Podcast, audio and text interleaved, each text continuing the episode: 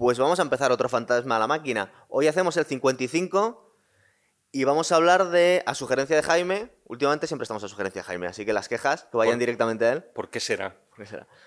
Vamos a hablar de Seven, que es el 25 aniversario, ¿no? Eso es. Vamos a hablar de Seven porque cumple 25 años y es una fecha redonda. Y porque aparte la película mola un montón. Mola mucho, merece la pena. Mola mucho.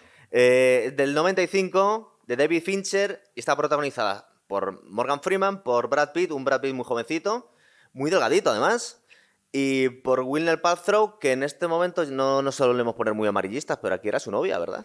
Si no era su novia justo aquel momento, lo fue a raíz del rodaje de la película, es cierto. Sí, sí, sí. Que una- interpretan a una pareja, además, en, en la ficción, ¿no? En este caso. Por cierto, bastante, con bastante más diferencia de edad de la que podía parecer. Y ahora Por- me dan ganas de decirte, ¿y tienes final feliz o no? La relación. Si no, podemos sacar el elefante, o mejor dicho, señalar el elefante en la habitación y decir directamente cómo acaba la película, porque tengo Pero serias en realidad dudas. no lo sabes. Mira, yo creo que es una película que gente de nuestra edad sabe perfectamente cómo acaba Seven, porque además el fuerte de la película es ese final que, en fin, que a todos se nos queda grabado ya por encima de incluso de los ele- otros elementos narrativos que veremos. Es verdad que yo creo que a chicos jóvenes, a otras generaciones, chicos de veintitantos años, puede que no tengan esta película tan en mente y tan reciente. Y sin embargo, yo les recomiendo que las vean más que nada porque se van a sorprender hasta qué punto muchos de sus referentes actuales beben de Seven. Es decir, Seven al final yo creo que trasciende lo que es el mero psicothriller y se convierte, desde mi punto de vista, posiblemente equivocado, en una de las películas más influyentes de los últimos 25 años. Me faltaba uno, ya que como ya nos conocéis y hacemos spoilers, os contamos el, el otro actor que nos quedaba por contar, que es Kevin Spacey. Ujú. Kevin Spacey le vemos al final. Estaba pensando que Kevin Spacey está un poco El encasillado malogrado Kevin Spacey. encabronado, en, en ser un cabronazo, porque justo ahora mismo estaba acordándome de Frank Underwood y de Keiser Sosé, pero es que este hombre ha hecho de buena gente en alguna película. Hombre, tienes American Beauty, que además ganó el Oscar por aquella Sí, película. pero era un que- poco turbio, ¿no? El Bueno, era sí, sí, digamos que era muy humano y con debilidades perfectamente humanas, pero es cierto que yo creo que era un personaje que sí que se ganaba la simpatía como ese padre de familia que en un momento dado pues se le va la olla y decide romper con todo. Hay que decir que, que Kevin Spacey ganó el Oscar en 1995, efectivamente por su personaje de... Bueno, también acabas de hacer un spoiler como una catedral. Vamos a hacer El personaje se llamaba Verbal Kint, Verbal era su apodo, por sospechosos habituales, pero yo siempre tuve la sensación de que el Oscar se lo estaban dando por sospechosos habituales y por este, digamos, cameo a lo grande que hacen Seven. Efectivamente, no se anunció que Kevin Spacey saldría en los títulos, o sea, salía en la película. Su nombre no aparece en los títulos de crédito iniciales. Al parecer fue a sugerencia suya y no solamente para preservar la sorpresa del personaje, sino que además Kevin Spacey, muy zorro él, dijo, como esto es secreto, me voy a ahorrar toda la parte de promoción de la película, no voy a aparecer en entrevistas y, es la, eh, y no en vano es la parte más odiosa para un actor, Pero la está muy. promoción. es- yo le veía muy cambiado, es decir, eh, es de las primeras películas que recuerdo porque le veía muy, muy, muy joven y la verdad es que tampoco. Bueno, son 25 años. Pero le, le, le veo muy cambiado, le veo muy delgadito. No, o sea, es Kevin Spacey, pero no le recordaba así. Bueno, hay que decir que Kevin Spacey siempre ha parecido bastante más mayor de lo que es. Porque es que en esta película estamos hablando de un tío que tendría 35 años. No me digas. O sea, eh, te cagas, ¿eh? O sea, quiero decir, no sé si te acuerdas de que salía en una película a finales de los 80 que era No me chilles que no te veo. Pero salía ahí. Una gran comedia protagonizada por Jim Wilder y Richard Pryor. Ah, es verdad, es verdad. Pues donde fue- era graciosa, ¿no? donde- eh, sí, sí, a mí, a mí me hizo mucha gracia de crío. Tendría que volverla a ver ahora, pero es una película a la que inestimablemente pues tengo cariño, ¿no? Y este hacía de Kevin Spacey hacía de mafioso, era un veinteañero y ya parecía un señor de cuarenta y tantos Y años. tenía cara cabrón ya entonces. Siempre, siempre, ha, siempre ha parecido mayor de lo que es, sí, sí. Entonces, eh, bueno, no os hemos contado la premisa. La película es, vamos a ver, es cine negro, cine bastante macabro. Es una ciudad sin determinar, podía ser Gotham perfectamente, ¿verdad? Es una, aparte tiene unos, unos, la fotografía de la película es así un poco oscura, un poco misteriosa. Si tú le preguntas a la gente en qué película está ambientada Seven, en pe- perdón, en qué ciudad está ambientada Seven, te van a decir Nueva York.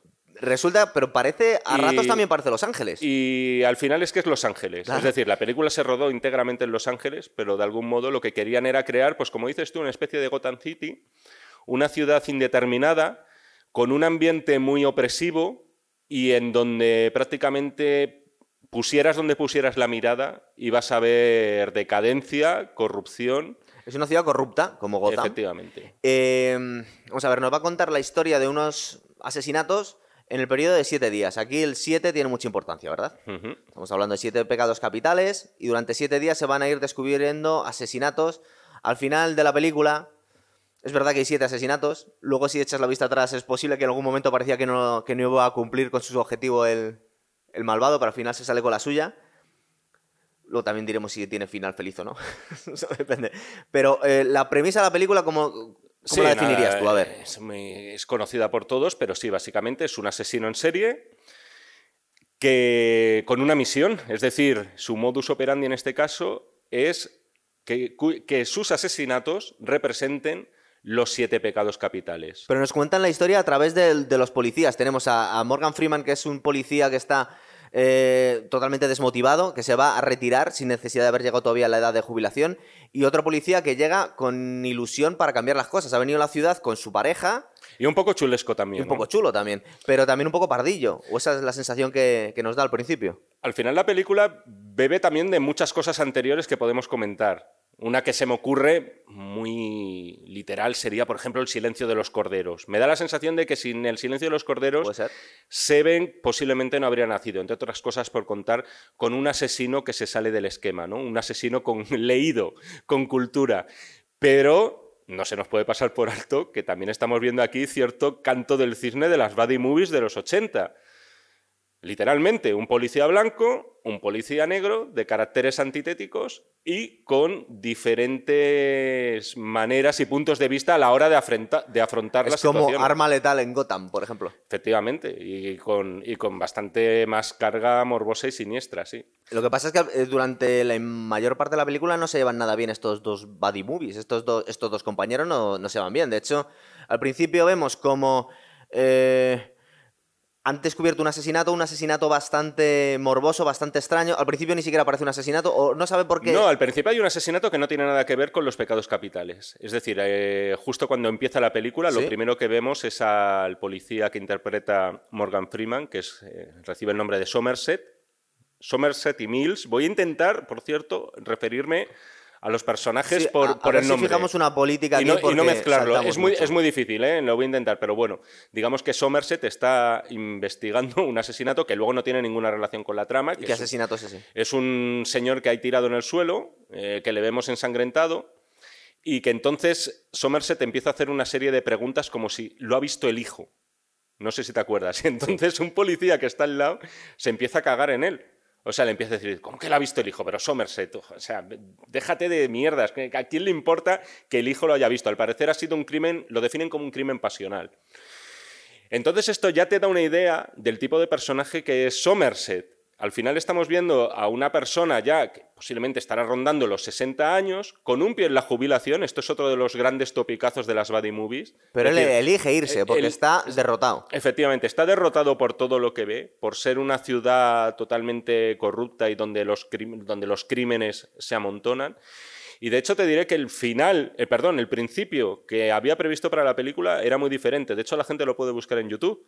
El principio de la película era Morgan Freeman visitando una casa como a las afueras, en el campo, donde presumiblemente Sí, va a retirar. se iba a retirar. Efectivamente, así era como iba a iniciarse la película y así es como se llegó a grabar y nunca lo. Ah, lo o sea que hay imágenes. Hay imágenes grabadas. grabadas. la gente las puede buscar en YouTube y, y verlo. Bien, entonces vemos como también nos presentan el personaje de Mills, de Brad Pitt, que se acaba de mudar y que es una especie de idealista que quiere trabajar en el departamento de homicidios en una ciudad eh, que considera Somerset que no tiene arreglo, que no tiene solución, y le ponen como compañero al principio, o es un poco accidental, ¿no? Porque luego nos presentan un, un segundo crimen, que este ya va a ser el primero de, de toda la saga, que al principio eh, nos preguntamos, incluso se pregunta Somerset si es un asesinato o no, porque no tiene muy claro. eh, eh, hemos descubierto un cuerpo de un mega gordo que está tirado encima del plato. De, de hecho, incluso eso- se preguntan y dice, ¿está muerto? Eso va a ser posterior, sí. Pero es verdad que al principio, como se nos lo presenta, va a ser una especie como de training day, ¿no? Es Sí, decir, también. es en plan, yo me voy a retirar, eh, yo te cojo bajo mi ala y te empiezo a ilustrar sobre las miserias de este de- oficio. pero con desidia. O sea, no tiene muchas ganas. De hecho, le, le- le cae mal al principio a su compañero. Se queman los dos. Entre otras cosas, el personaje de Somerset no entiende por qué Mills ha pedido el cambio para venir a trabajar a semejante estercolero que es esa ciudad. Claro. Entonces, y eso es algo que, por cierto, lo cual nunca llegamos a saber tampoco. Decir, Da la sensación que es un idealista. Sí, que le gusta la acción. Es decir, es un, posiblemente podría haber sido el propio Somerset de joven, a lo mejor entró con esas mismas ganas. En el cine. Y yo Creo creo que iba a que, decir el director que entró en el cine con estas ganas y luego al final. y yo creo que, que, que al final Somerset pudo ser igual de idealista que el personaje de Mills y sin embargo, pues en fin, son muchos años de oficio y acabó totalmente desencantado y sabiendo que eso no tiene ninguna solución. Entonces estamos a, a lunes, el primer día de la semana y el primer día de la película. El primer pecado, luego también va a tener, a ver si me acuerdo o si no me lo recuerdas tú, eh, importancia el, la, la clasificación de pecados en el libro de la Divina Comedia de Dante. Primero de todo, Gonzalo. Estamos, estamos con los pecados veniales, Sí, los menos graves. efectivamente. Pero Bien. antes de eso, Dale, dale. sí que quería hacer una pequeña mención a los títulos de crédito de esta película porque me parecen, verdad, alu- me parecen alucinantes. Es decir, hay que. No quiero empezar a soltar nombres como loco, pero sí que creo que se merece una mención Kyle Cooper, que fue el diseñador de, de estos títulos, que era algo completamente rompedor. Es decir, los títulos de crédito de la película, si te acuerdas cuando estuvimos hablando de, de Vértigo de Hitchcock, Sí. mencionamos el tema de Saul Bass y todos los grandísimos títulos de crédito iniciales que de algún modo cambiaron la forma de afrontar este recurso narrativo, porque al final unos títulos de crédito forman parte de la misma película. Y además tienes mucha razón porque cuando vemos clásicos del cine, que aquí nos gusta mucho, en realidad una de las primeras cosas que te chocan, más allá de los efectos especiales, es que las películas antiguas, los clásicos, los títulos de crédito, con perdón, son una auténtica mierda. Es decir, son una cosa muy cutre, son una cosa incluso que se mueve, es decir, da la sensación que es una cosa muy, muy, muy chapucera. Y hubo unos revolucionarios que fueron cambiando el, género hasta lo que tenemos hoy en día, que podemos hacer, bueno, también estamos pensando en George Lucas, las letras y todo esto, pero ha habido unos cuantos eh, individuos que han revolucionado un- una parte de las películas que normalmente quedaba muy descuidada en el cine clásico, ¿verdad?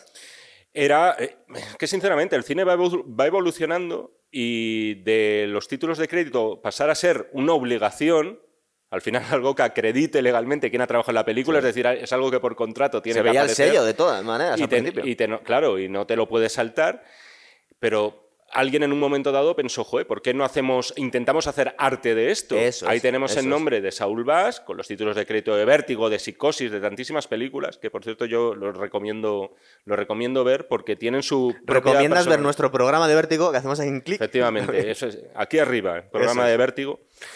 Y en este caso, los títulos de crédito, eh, de verdad, o sea, la gente que los ve ahora, el espectador actual, el espectador veinteañero, los verá y a lo mejor no le parecen nada del otro mundo, pero que intenten ponerse en la piel de alguien hace 25 años que se encuentra con esos con esos inicios en los que básicamente estamos viendo el modus operandi o el, la cotidianidad del asesino al cual no vamos a descubrir hasta la hora y media pasada de película, si, si te acuerdas más o menos. Sí, Pero sí. le vemos a él, primero, cortándose las yemas de los dedos, lo cual ya es bastante repugnante. Luego, si quieres, ya hablaremos de esto, porque es una de las partes también claves en la investigación que inician los personajes. Le vemos rellenar esos diarios, esos diarios completamente compulsivos, locos, eh, paranoicos. Le vemos coser los diarios también. Sí. Le vemos pegar un- también una serie de fotos de, de- de cadáveres realmente repugnantes. Son unos títulos de crédito que ya son una invitación. Sí, ya te cuentan de directa- qué va a ir la peli. Ya te van, o sea, es decir, aquí ya te ponen sobre aviso.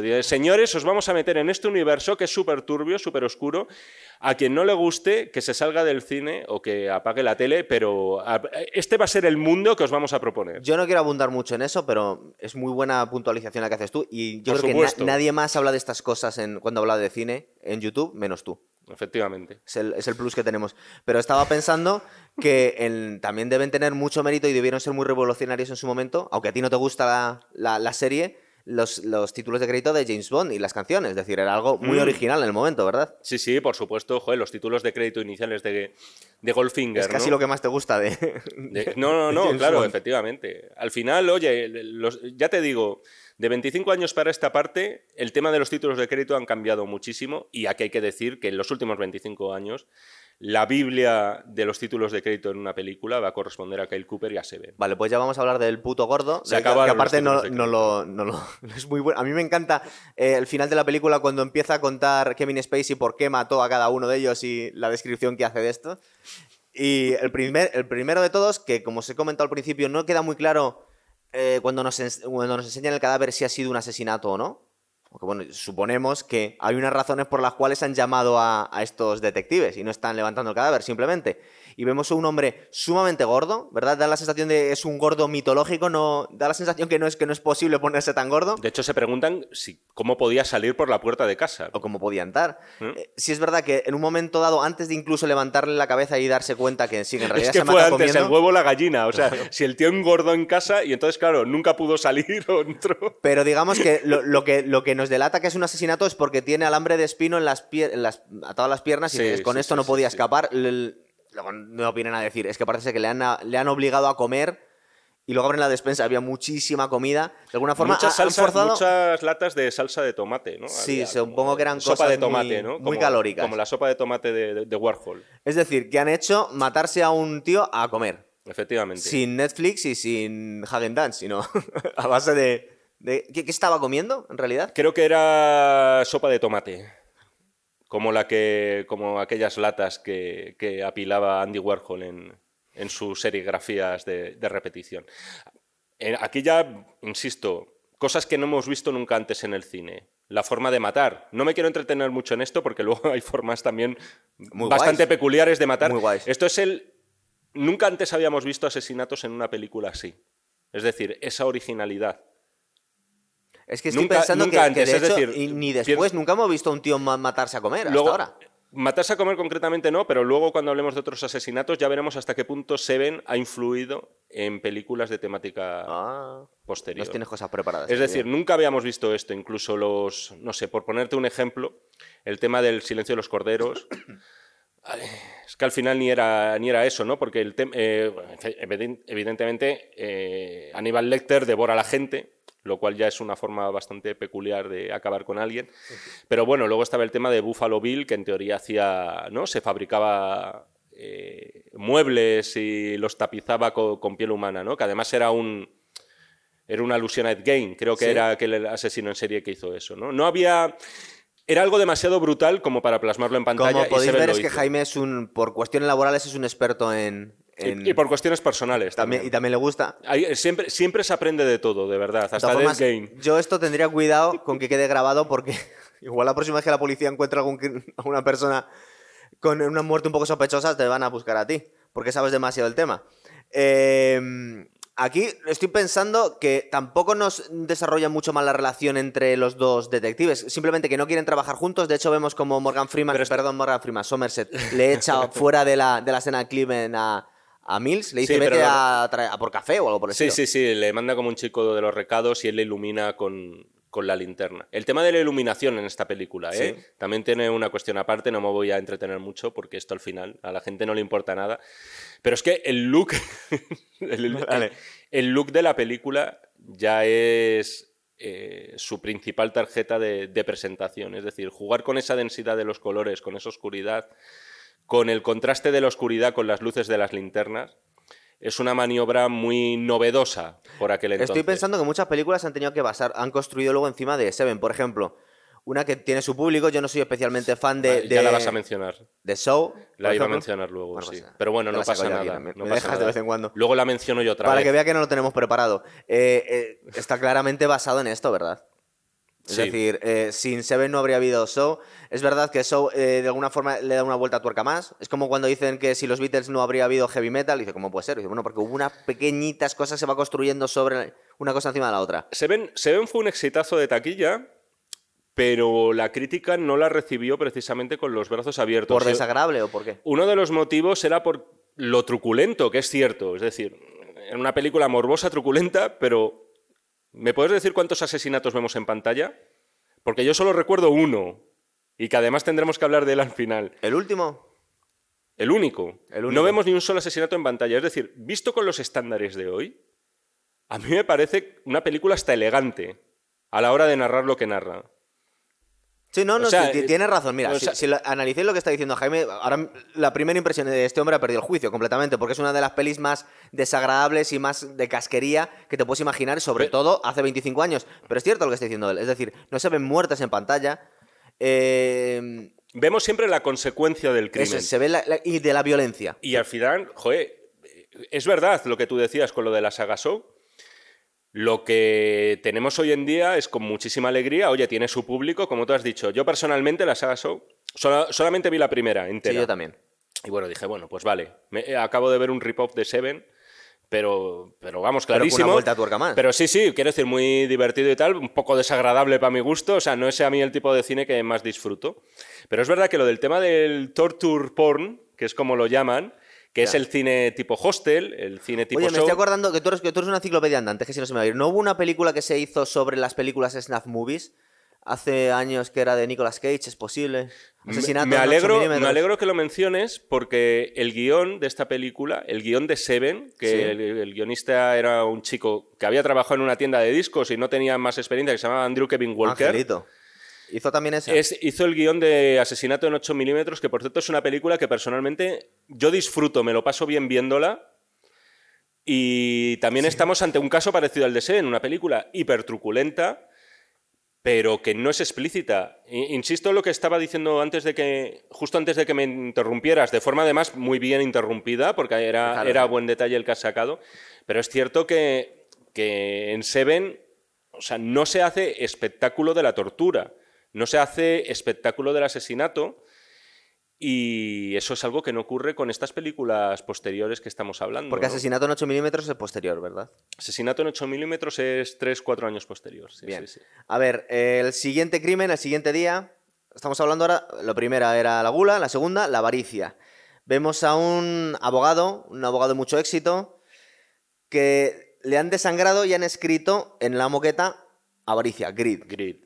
Y bueno, la verdad es que es bastante curiosa la, porque parece ser que el, crimen, siempre todos estos crímenes de alguna forma están pensando, eh, están el, asesino, luego no lo explica, no es que yo estuviera entendiendo al asesino cuando estaba viendo la película, que están castigando al pecador con su pecado. Entonces, al gordo le han castigado comiendo. Al abogado, que se supone que es un alguien avaro, que es, su pecado es la avaricia, le han castigado, esto está un poco cogido por los pelos, eh, le han dado a elegir tenía que cortarse un kilo de carne, parece ser. Una libra de carne. Lo, pusieron en una balanza, una bueno, da lo mismo. bueno, no da lo mismo porque es el doble, pero vamos. Sí. Ni para ti ni para mí. Y le dijeron, tienes que cortarte una libra de carne eh, de donde tú quieras, elige. ¿Qué pasa? Que él, de una forma un poco vanidosa, eligió, ¿dónde me sobra carne? Pues en, la, en los michelines. Y se cortó los michelines y se desangró. Para mí, este es el momento exacto donde nace la saga Show.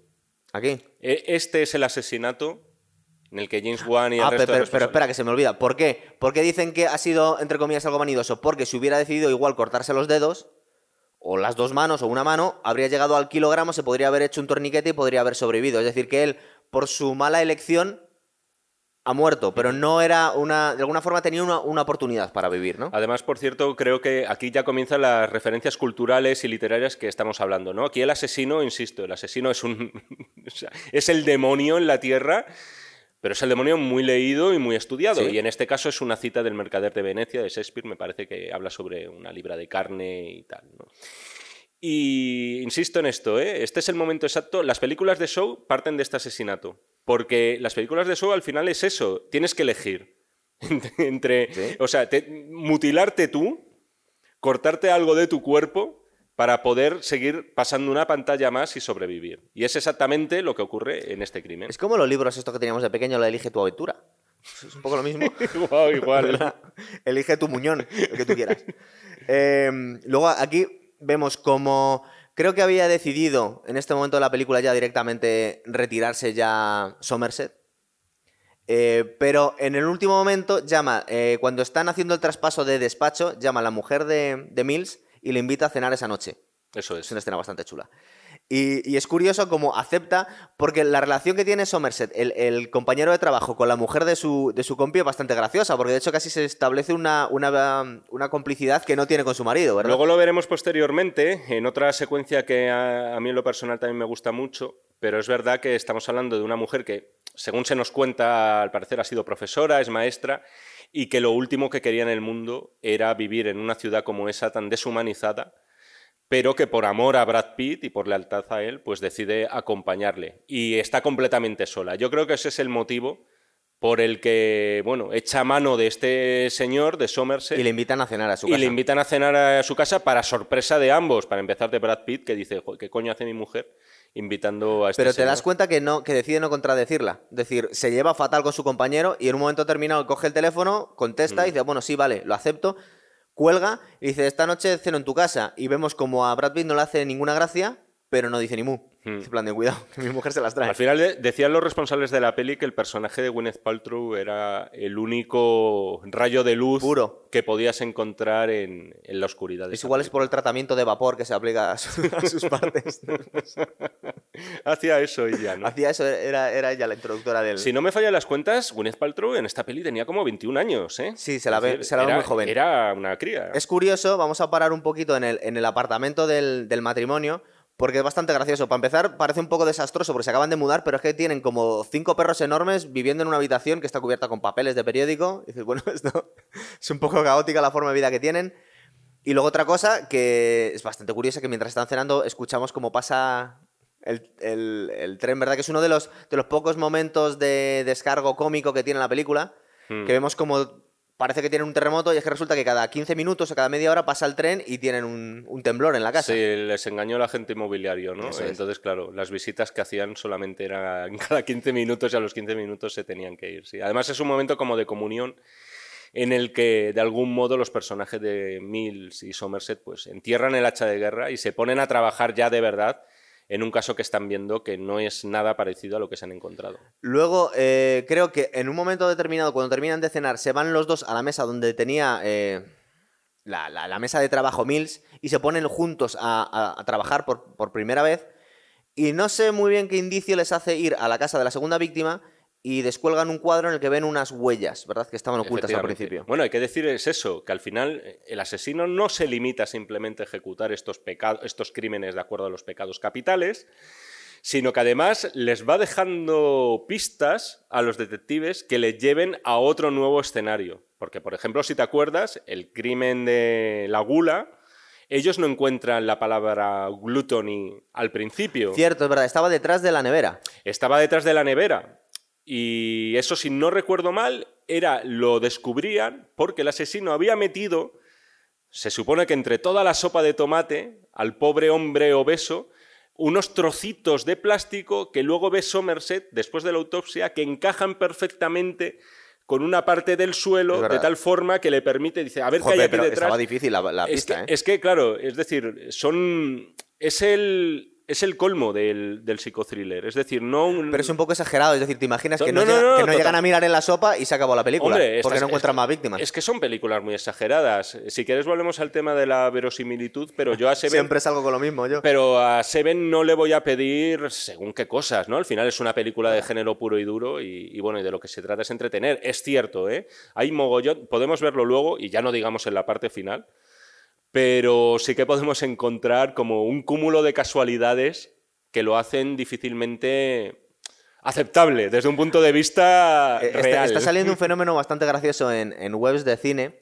o en perfiles de Instagram de cine que en un meme te describen una escena clave en la película en la que habría cambiado la historia del cine directamente si hubiera pasado algo así. Y una muy graciosa en... ¿De en Star Wars? No, la que te iba a decir yo es una de Rambo, que vemos como cuando llega Hope, se cruza con el sheriff y le dice John Rambo, ¿algún sitio bueno para comer? Y dice, sí, mira, ahí en la esquina. Habrían terminado con toda la saga y con toda la película. Bueno, Que habría costado al hombre decirle, come ahí y luego sigue con tu camino. En Star Wars, en Una Nueva Esperanza, ocurre lo mismo, que de repente los dos androides, si te acuerdas al Eso lo principio, hemos hablado aquí, es verdad. salen de una cápsula, oye, y les dicen, oye, la destruimos, y dicen, no, pasando y tal. Si llegan a destruirla, Jamás habría llegado el mensaje de la princesa Leia o a Obi-Wan Kenobi y no habríamos tenido, en fin. Pues aquí lo pasa que lo, pasa lo tenemos. mismo. Si no hubieran mirado en la sopa del gordo, no habrían descubierto Hombre, una cosa, lo- los crímenes se habrían seguido produciendo Sí, también. es pero verdad, ¿eh? no los habrían enterado ellos. Pero no tan guay, claro. El miércoles, que os estaba hablando que fue el día de la cena, eh, no descubren ningún crimen, pero es que como vais a ver aquí, hay siete crímenes, pero no los descubren todos los días. Son siete días de la semana, queremos pensar, porque es más cinematográfico, que, que cada día de la semana han matado a alguien. Bueno, en realidad el siguiente no lo han matado todavía, de hecho no muere.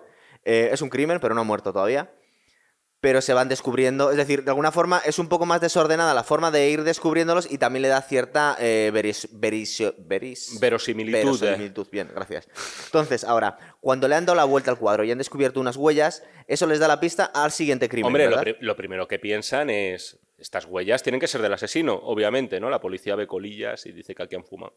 Entonces lo que hacen es comprobar esas huellas a quién pertenecen y van todos ufanos, contentos y con un despliegue policial importante. Porque les ha salido en la base de datos un violador. Les o ha salido, sí, sí, un criminal habitual que estaba fichado, ¿no? Entonces, claro, van directamente a la casa de, de este hombre y para mí este es el crimen. Esto es como aquella obra de, ¿no? de- del asesinato elevado a categoría de arte. Esto es para mí el, el crimen que Pero en realidad es un crimen, es un delito de lesiones y de secuestro. porque no está muerto. no está muerto.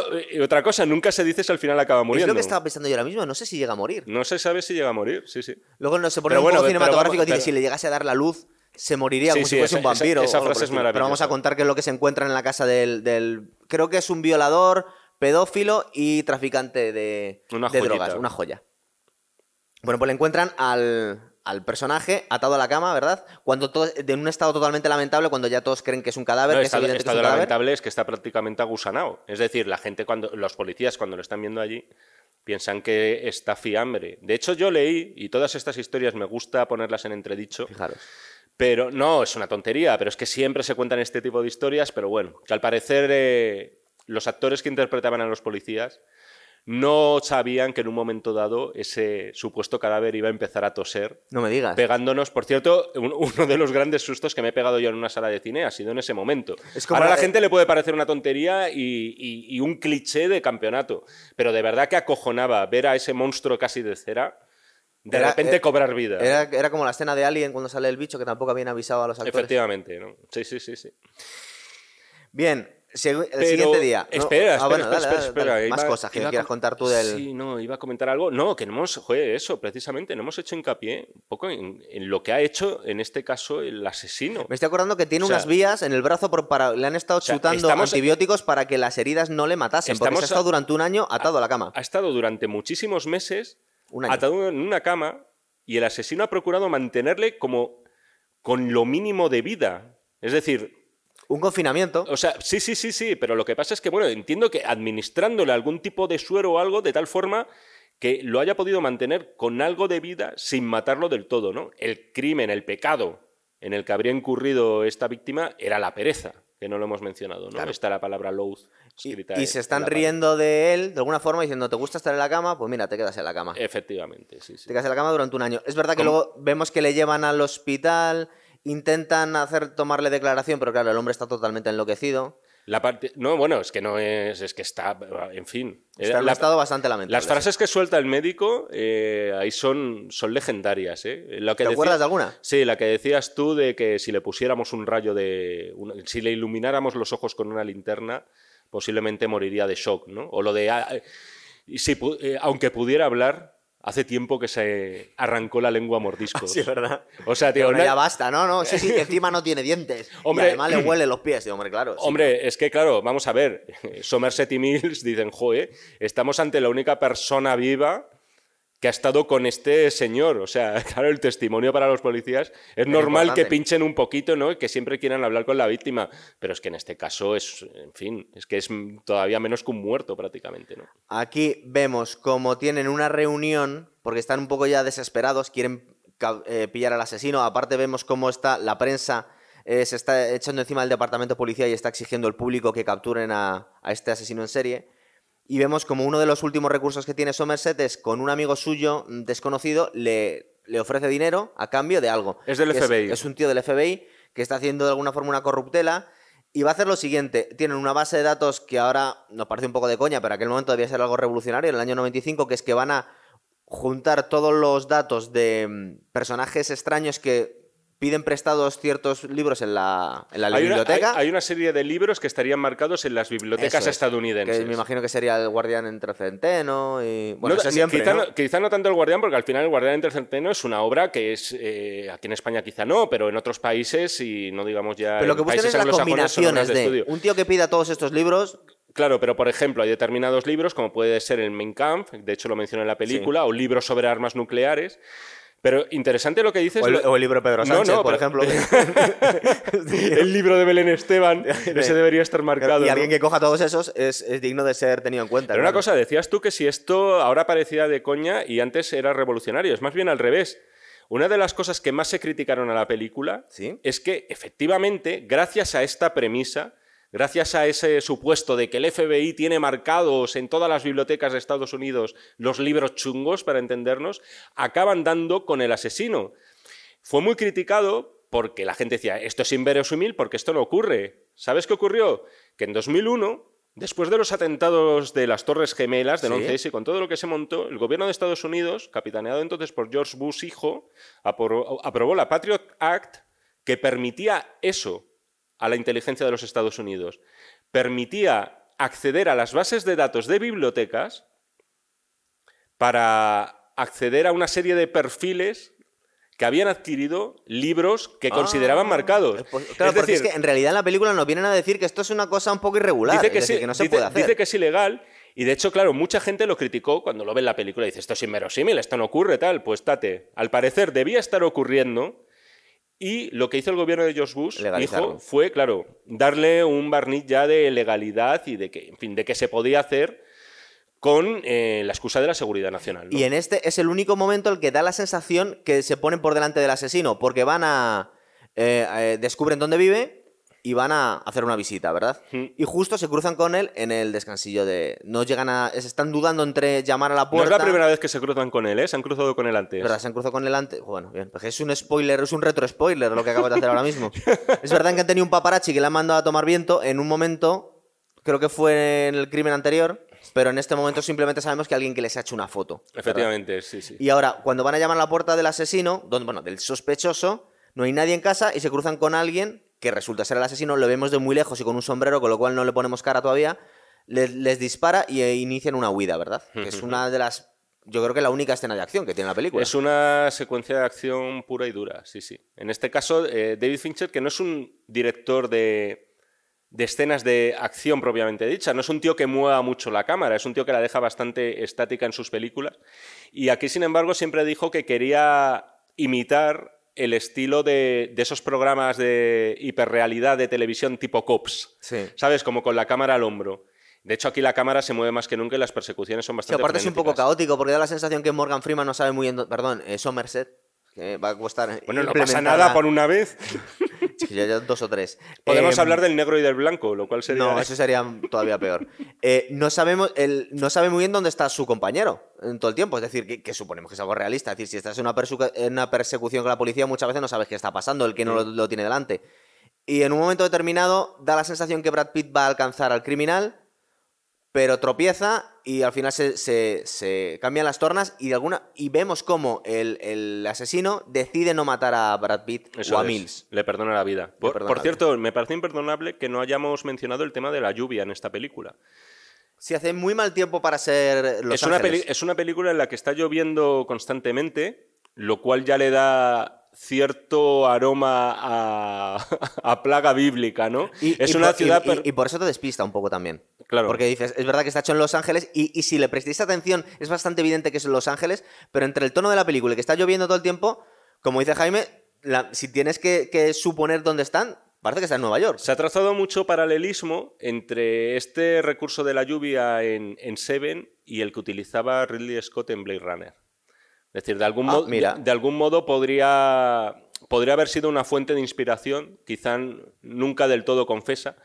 Tengo que decir que una de las cosas que, que he leído de la película es que esta intención de que lloviera a lo largo de toda la acción no fue algo pensado a priori, sino que surgió por una mera cuestión de continuidad. Es decir, que las primeras secuencias que estaba rodando Brad Pitt coincidió con que llovía precisamente en Los Ángeles y que luego para darle una continuidad en el tono, en este caso atmosférico, Pues llueve de- casi todos los días. decidieron que tenía que llover todos los días y que además se ajustaba muy bien a ese tono deprimente que tiene que tener Oye, una película. tenemos como que hablar de la casa de, de la- de- Ahora mismo el asesino lo tenemos como un John Doe. John Doe, que es el, el nombre que se le pone a los cadáveres cuando no están identificados. en Bueno, de hecho es que eh, es otra de las cosas que, que a lo mejor es un poco agujero, ¿no? Porque si se supone que tienes que identificarte y el FBI tiene una serie de una- un acceso a una base de datos, cuando te identificas con un nombre también tiene que poner algún tipo de, de número de identidad, entiendo, Sí. ¿no? Y en este caso, claro, es más bien un alias, John Doe,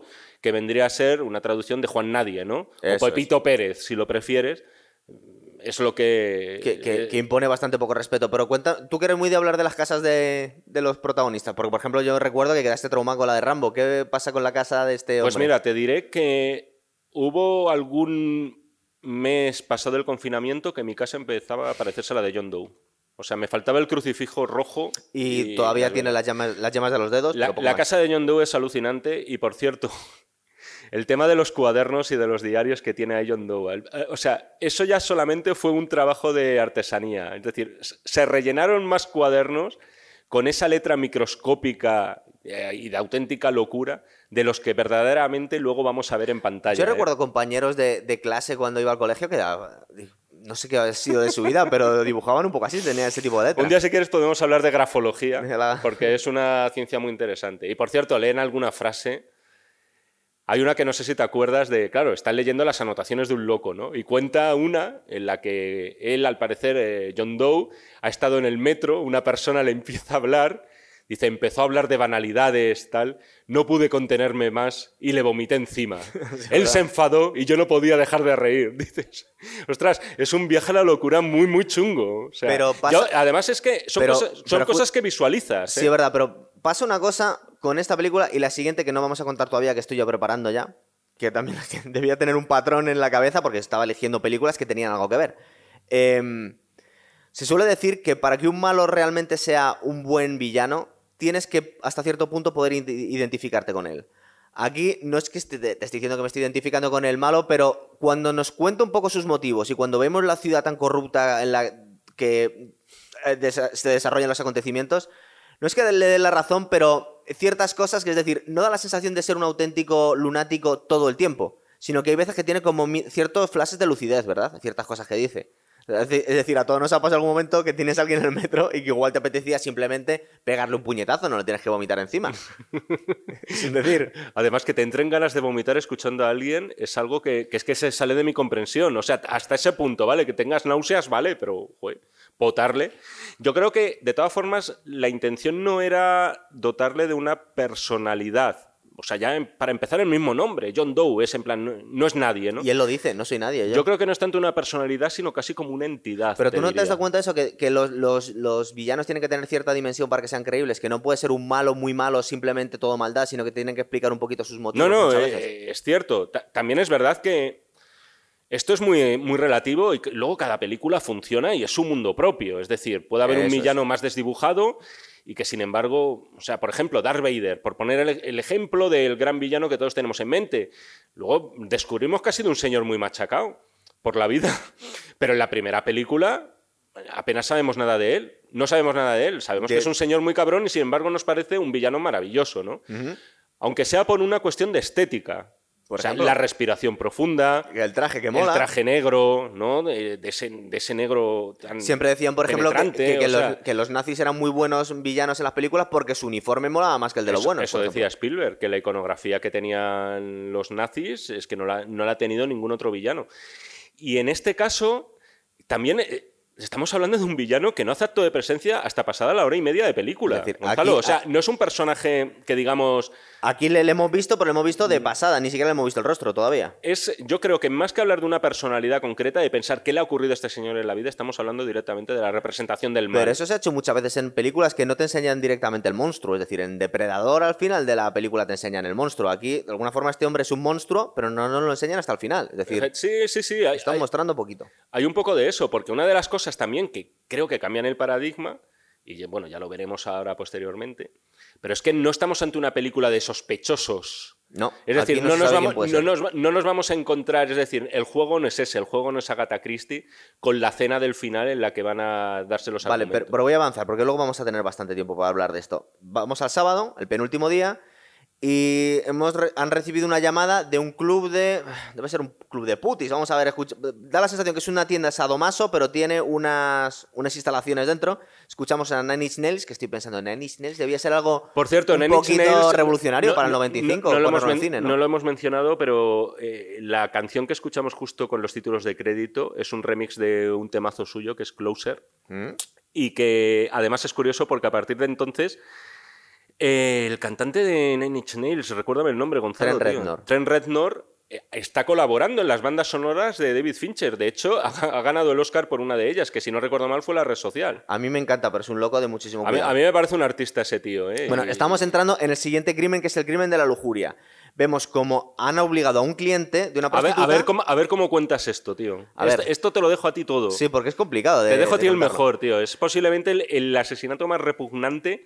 Por cierto, ¿Verdad? nunca, nunca visto, pero contado. Sí. que Bueno, creo, que nos enseñan un dibujo del di- dispositivo después. Sí, una foto de una Polaroid. Vamos a ver, vemos a un hombre, también que tiene pinta de contable, es muy poquita cosa, que le han obligado a tener sexo con una prostituta, pero poniéndose una especie de dildo, una especie de armazón, que lo que hay al final del miembro no es un miembro, es una navaja. Es decir, le han obligado a tener sexo con la prostituta con una navaja, entre comillas le han dicho, fóllatela, a punta de pistola, y el hombre da la sensación que está destrozado, que está eh, con síndrome de estrés postraumático cuando está declarando Que en, la, viene- que- en la comunidad. ese actor se llama- comisaría, perdón. Ese actor se llama Lela Norser y creo que su especialidad, aparte de ser secundario de toda la vida, Hombre, su, es que de su galán no le puedo poner. su especialidad es hacer de tipo desquiciado, porque salía también curiosamente en Alien Resurrección.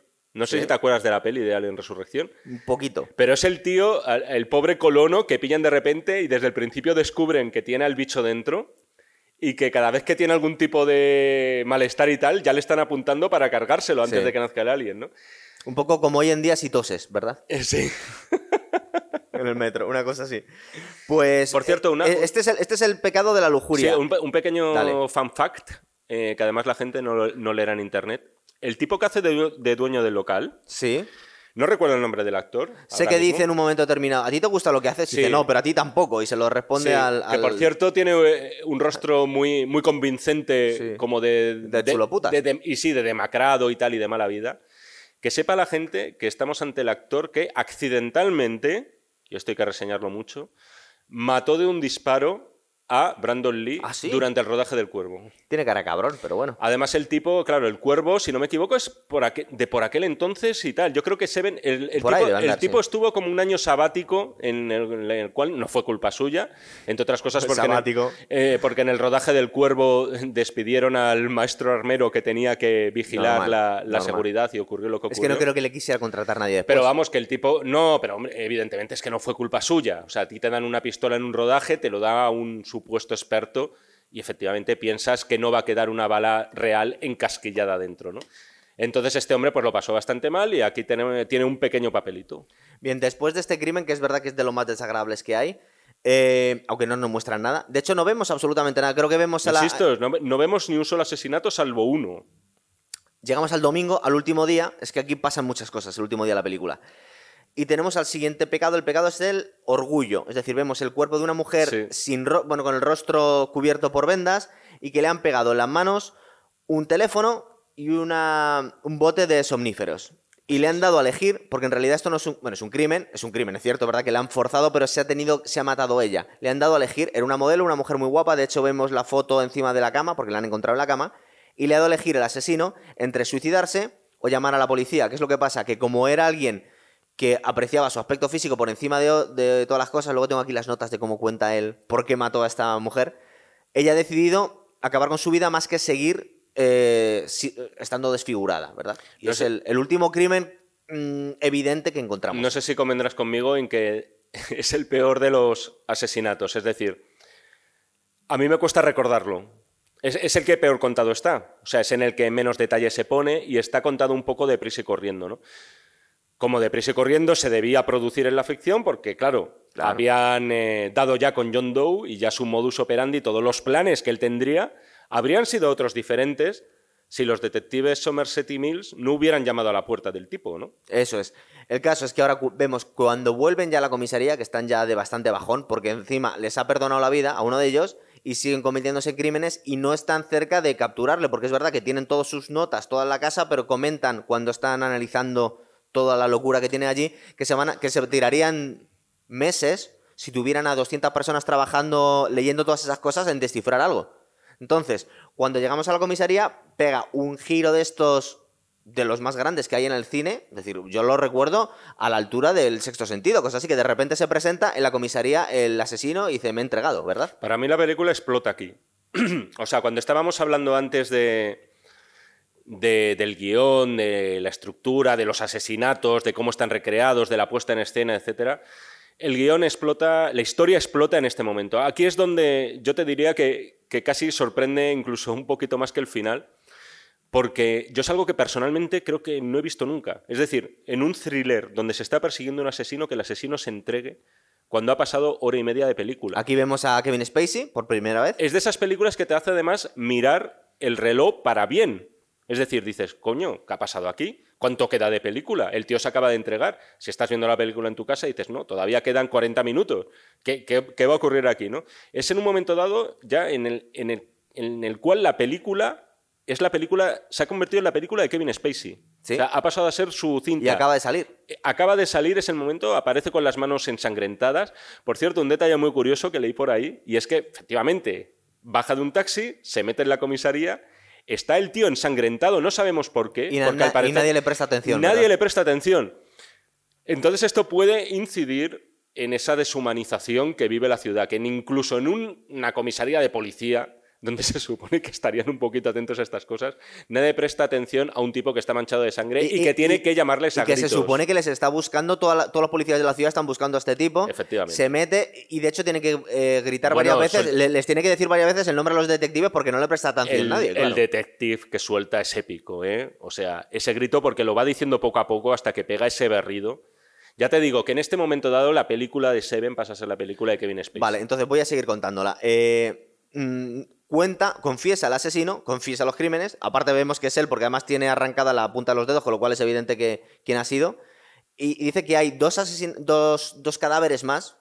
Aquí está mintiendo un poco, porque es un tío en realidad que no miente mucho, pero aquí está mintiendo un poco, porque no hay dos cadáveres más. Hay dos cadáveres más que todavía no se habían producido. No, no, no acaba de mentir del todo, ¿eh? Bueno, es, es un poco difuso, es verdad. Es como. Sí. sí. Es- Va a haber, va a haber dos cadáveres más. Parece que está en el Parlamento. Dice, ah, bueno, es que se puede interpretar de otra forma esto. Eh, va a haber dos cadáveres más y que se, se compromete a, a, a entregarlos, a, a des- a descubrirlos, siempre y cuando eh, vayan en un coche eh, los dos detectives que están en el caso. Es decir, yo, yo, yo voy a demostrar, yo voy a enseñar dónde están los cadáveres, pero si me dejáis solo con ellos. Sabemos que les van a seguir en un helicóptero, que, él supongo que se imagina que están eh, que han puesto micrófonos en el coche.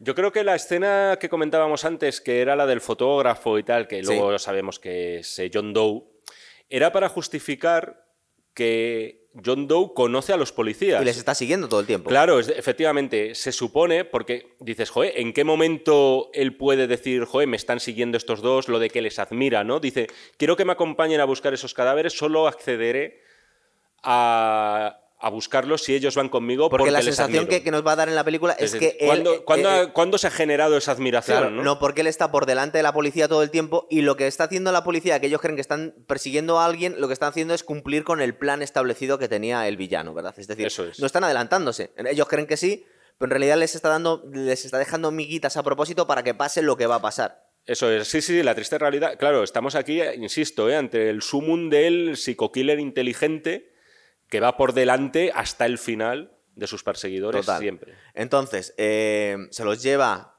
por el desierto. Ahora- aquí ya empezamos a intuir que igual no era Nueva York, porque de Nueva York llegas al desierto. Eh, Por cierto, el único día luminoso de toda Cierto. la, de toda la, película. ¿eh? Lo iba a decir antes, pero bueno, ya, ya lo has dicho tú.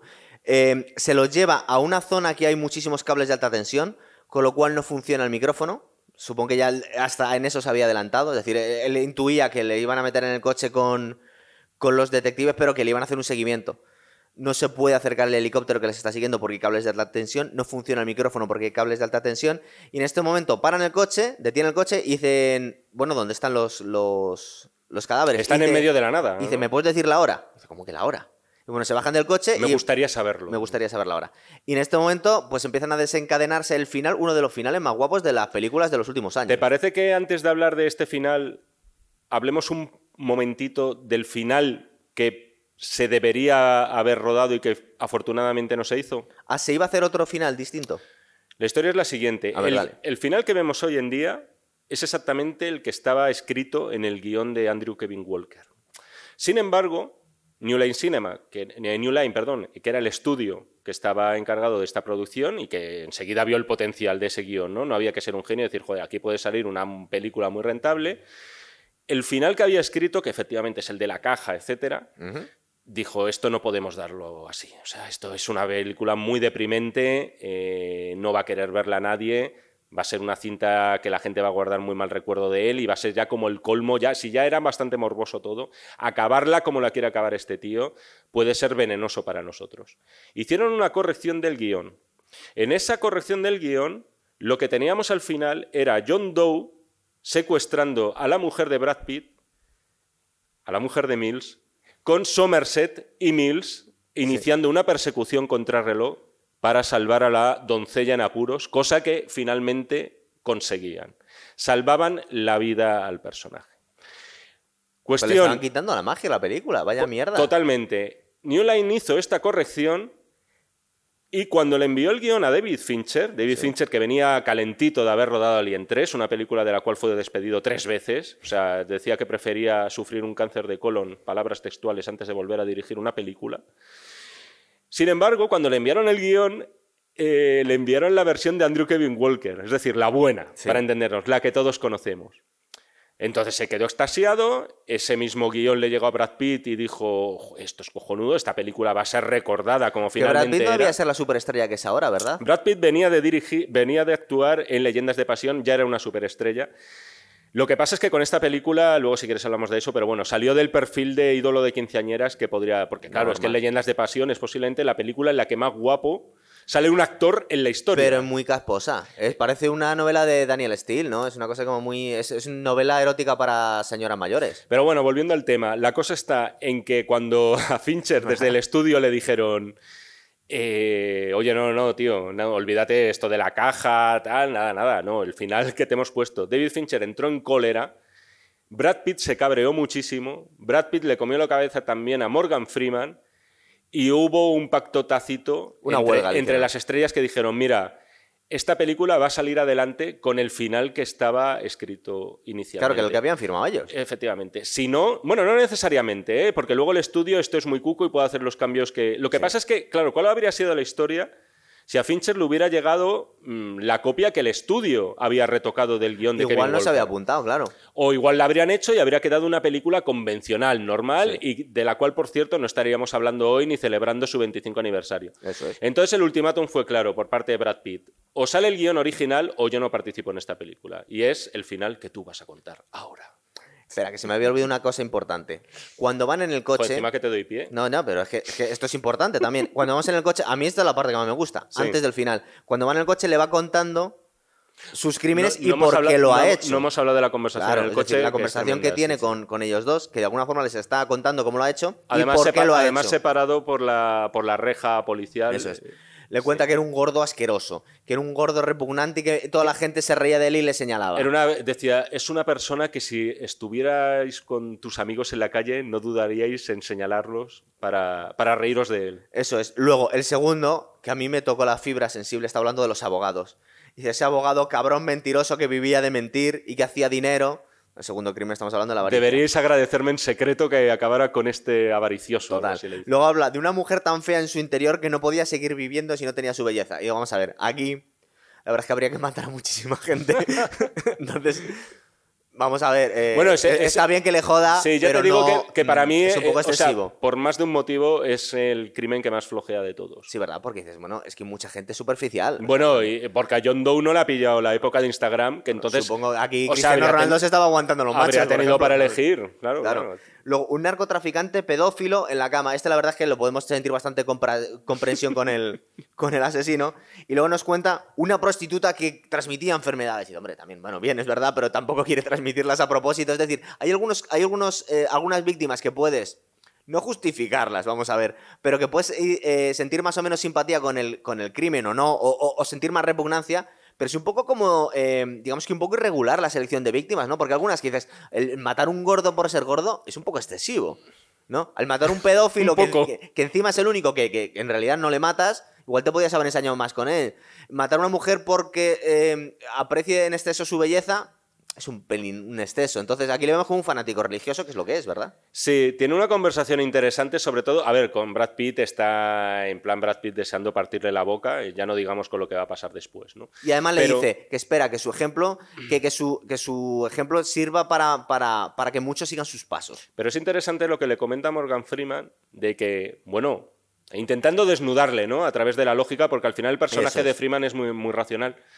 Pero le dice algo así como que, en fin, si tú estás siendo un mártir, si tú mismo te consideras un mártir y estás cumpliendo un mandato divino, como mártir no deberías disfrutarlo. Claro, y tú te la has pasado y- pipa y haciendo tú te esto. la has pasado pipa haciendo todo esto, ¿no?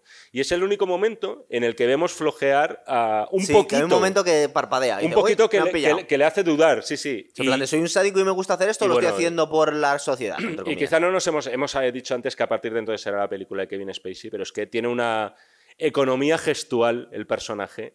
Tiene una expresión Kevin Spacey que, que de verdad es, le, le va como anillo al dedo a, a este tipo, ¿no? Para mí va a ser, yo creo que el personaje por el que más le voy a vamos a contar el final y ya, de- ya seguimos un poquito. Eh, en este momento llega una camioneta, detiene la camioneta Morgan Freeman. Es un tío que en realidad el repartidor no sabe lo que está haciendo. En el mo- mismo momento vemos que es alguien bastante desinformado. Le entrega el paquete, que es una caja, y Morgan Freeman abre la caja. Y es verdad que hay un momento en el que realmente. Yo creo recordar que en cuanto abre la caja tú ya sabes lo que está pasando, pero poco a poco te lo van explicando, porque en realidad es un hombre abriendo una caja, no tendrías por qué saber qué hay en la caja, ¿verdad? Si es verdad que luego, cuando ves una película por segunda vez, te das cuenta que empiezan a hacer muchas alusiones a la mujer de Brad Pitt en los últimos minutos de la película, cuando no habían hablado de ella cuando estaban trabajando, empiezan a salir ciertas cosas. Por Sí, ejemplo, nos cuando- acordamos que, que- espérate, que se nos va, que, que había tenido un desayuno con Morgan Oh, Freeman en el que le había recordado, le, había dicho que estaba embarazada, pero no sabía si quería tenerlo o no en esa ciudad tan horrorosa. Yo creo que, por cierto, que bueno es David, qué bueno es David Fincher rodando siempre conversaciones. Sí. A, mí, a mí me encantan cómo la rueda, cómo juega con los planos, cómo te crea tensión hablando de la nada. Esto lo veremos, por cierto, en la red social. Veremos mucho que básicamente lo que es la red social, que es una película que a mí me gusta mucho. Pero la red social también tiene mucho mérito porque las conversaciones sin Aaron Sorkin haciendo el guion, tío. Es que posiblemente eh, sean uno de los grandes binomios, ¿no? Sí. Sorkin y Fincher pues se entienden muy bien y acaban pariendo maravillas como esa. Por cierto, que se me olvida, la última película que ha hecho Sorkin que la ha dirigido está Sí. muy bien y Pablo Iván está loco por hacer un programa de esta peli. Es la de la de los siete Juicio de, de los- Chicago. de- Eso es, sí, eso sí, no, tengo, tengo ganas yo de Está muy verla bien, también. sí, está sí. muy No, guay. eh, no es mal director Sorkin, pero es verdad que quizás su fuerte Claro, los guiones. son los diálogos, en mi opinión, a veces un poquito sobrecargados. O sea, es decir, Yo es que soy tan fan del ala oeste de la Casa Blanca que te lo voy a verdad perdonar. que, o sea, bueno. para la gente que vea las películas con subtítulos, dices, tomarlo con calma y poneros las gafas de leer. Eh, eh, eh, son porque- películas para listos. Mm. Totalmente. Pero, pero bueno, no, la, la conversación que tienen, que por cierto es eh, muy entrañable, la que tienen Morgan Freeman y Mills y el personaje de la mujer. Perdón, ¿Qué- Somerset y el personaje de la mujer de. Coño, Por- Morgan Freeman y Gwyneth ¿Cómo se Paltrow, llama, que la cómo se gente llama no la se entiende. Aparte, no nos acordamos del nombre de la mujer. No me acuerdo ahora mismo del nombre de la chica. Pero es verdad que, bueno, le confiesa que ella está muy hundida porque está embarazada y no sabe qué hacer. Eso es. Y a decir, pues yo tampoco sé, lo- pero la decisión que tomes es la no, correcta. pero sí que le cuenta. le- sí, pero. Le dice eso. Le da un. Sí, pero le ilustra muy bien porque él estuvo en una situación similar y dice que cree que obró bien, pero que no hay día que, que no se arrepienta. Arrepienta, Yo creo que en el fondo le está diciendo tenlo.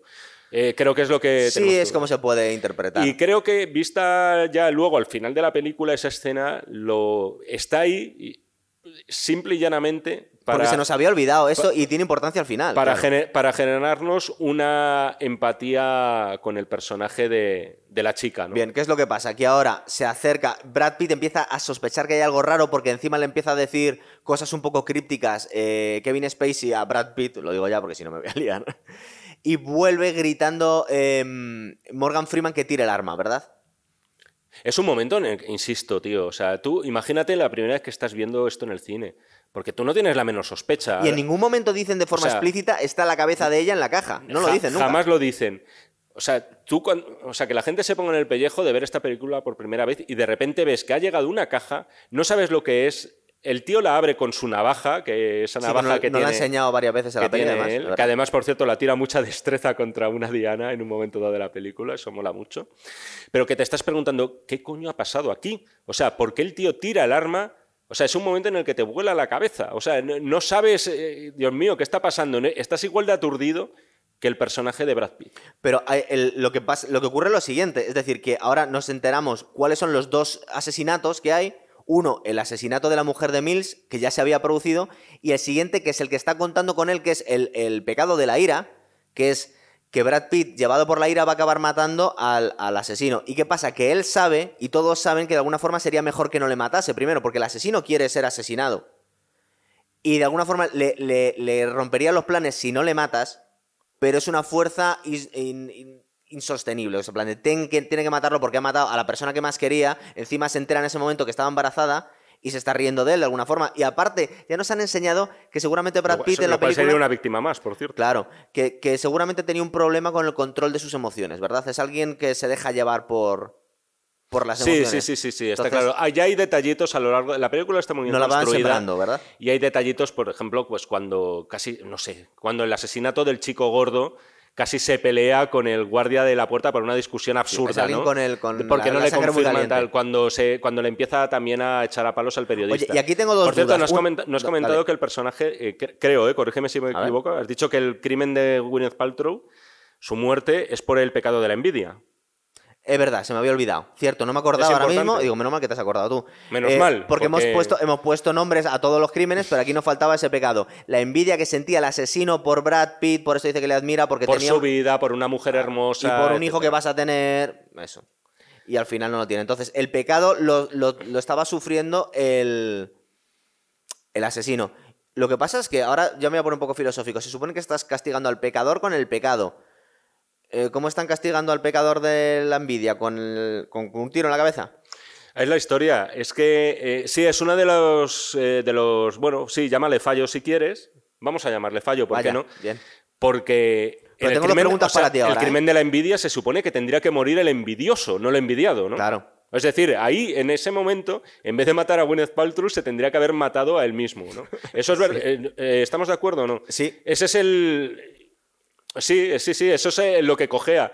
También es verdad que, coño, al pobre John Doe es que le desbaratan todos los planes. O sea, eh, Joan llama a su casa tal y todo el plan que él tendría en su cabeza, pues lo ha tenido que variar. Deprisa Y- y aún corriendo. así le salió y, bien. oye, y, y, pues, oye, ha hecho un apaño, ¿no? Sí. Un poco. Pero, a, a ver, dos, dos dudas que tengo yo aquí de la película, de Seven. Mis dos grandes dudas. Hay un momento Sí. que da la sensación que Brad Pitt se va a contener y que le va a joder los planes a, a Kevin Spacey, ¿verdad?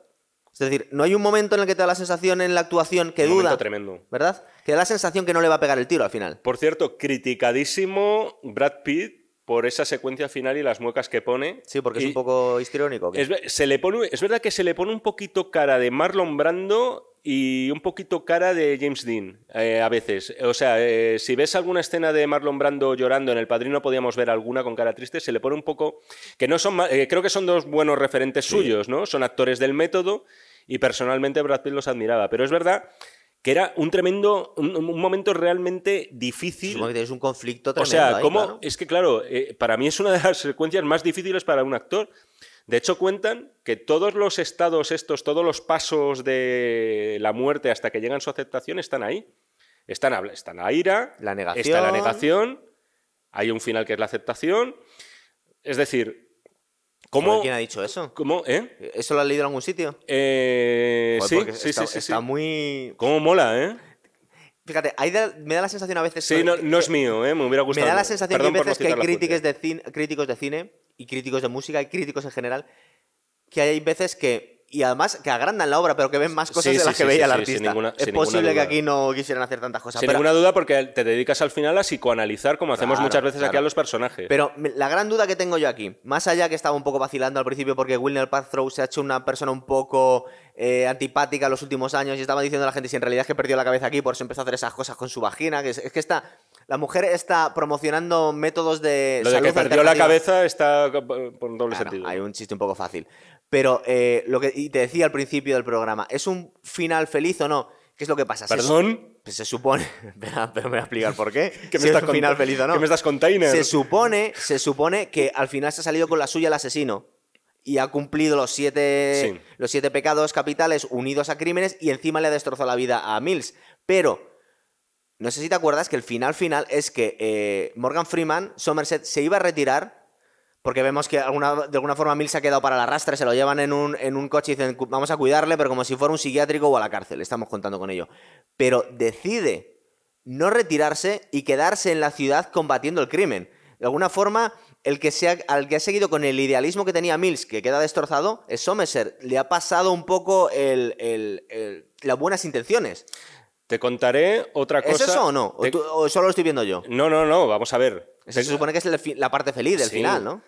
Antes que nada, comentarte, antes hemos hablado del final este peliculero Made in Hollywood que querían hacer, ¿vale? Menos mal que no Otra de las vueltas de tuerca que le estuvieron dando vueltas en la cabeza era hacer lo siguiente.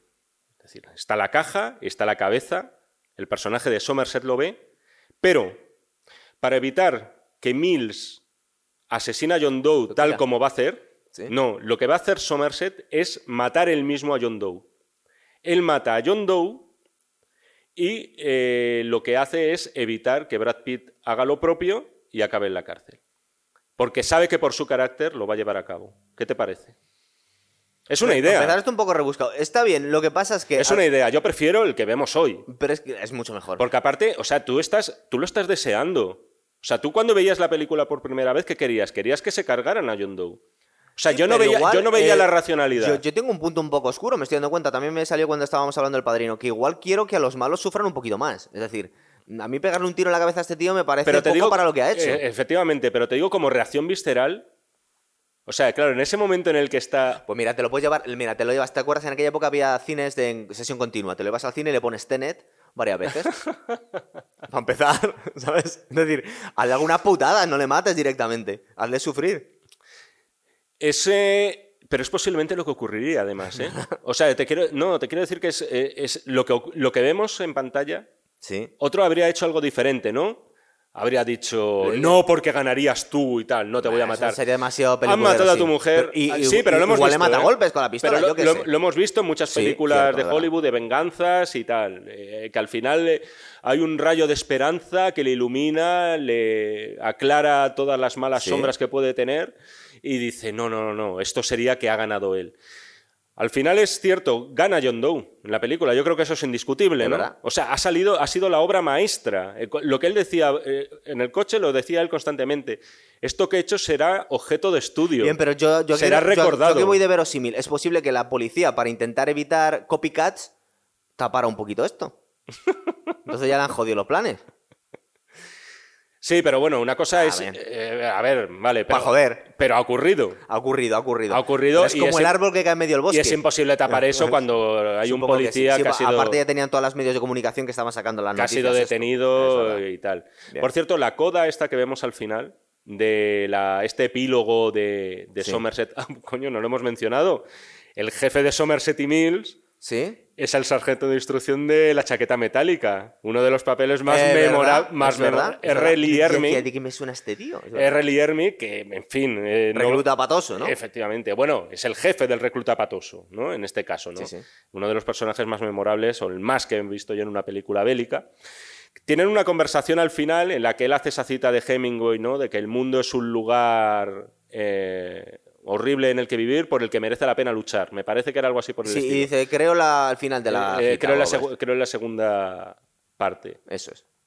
No, el mundo es un... No, la estoy diciendo mal. No, pero Cuando- se, no se tenemos acerca, al técnico. se- se acerca bastante. En fin, no la, la idea era eso, el mundo es una mierda, pero al final merece la pena seguir. Porque además es cierto que la película está muy salpicada por ese tira y afloja entre rendirse o luchar. Hay una conversación de bar que no hemos mencionado que tienen Brad Pitt y, y Morgan Freeman. Sí, que es un poco cortita. Es un poco como dice. ¿por Sí, pero que, que es verdad que la película al final está salpicada, más allá de la mera intriga, de estas diatribas eh, sociológicas. Y que tienen sentido al final de la película cuando la ves entera. Al principio dicen, este pegote a que viene, va a venir algo después. Efectivamente, ¿no? De- dicen al final, es más fácil eh, robar que ganarte el dinero, ¿no? Es más fácil pegar a un niño que molestarte en educarle. Eso es. Eso es un poco la filosofía del personaje de Morgan Freeman y que parece que al final, pues de algún modo, él sí que tiene una puerta abierta a- a la esperanza pese a toda la brutalidad que hemos visto. ¿Verdad?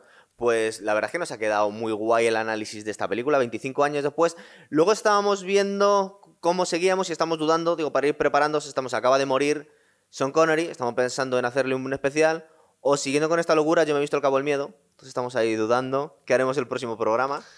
A mí lo que me gustaría ver es una como un Freddy contra Jason, un Max Cady contra John Doe. ¿Qué te parece? Muy guay, muy guay. Además tenemos a los dos actores vivos. Es verdad. Lo que pasa es que está un poco defenestrado el, el primero, pero bueno. Sí, sí, sí. Yo creo que además eh, no deja de ser paradójico que Kevin Spacey al final se haya convertido un poco en John Doe. ¿Verdad? Y a día de hoy en un apestado por- te lo social. comentado al principio del programa, daba la sensación que ha quedado, no sabemos si es que eh, de alguna forma había algo de él en todos estos personajes que interpreta, porque estoy pensando en Frank Underwood, estoy pensando en Keister Sosé, eh, incluso cuando sale en American Beauty, tampoco se supone que es el bueno, pero tiene cosas turbias, es decir, que no hace de Peter Pan en ningún papel suyo, ¿verdad? No, tiene un papel también en una película que a mí me encanta, que es LA Confidential, Sí, en el que es un papel más secundario, pero que también hace de policía corrupto, aunque tiene muy buenas eh, secuencias. eh, Mola mucho él en esa película. o sea que Tiene, tiene, tiene papelones, ha participado en grandes no le, no le- no le habíamos visto de bueno y ahora no le vamos a ver ya, me parece a mí. Pero sí de malo. Y si de malo, seguro. Muy bien, pues lo dejamos aquí, chicos. Venga, hasta otra. Chao.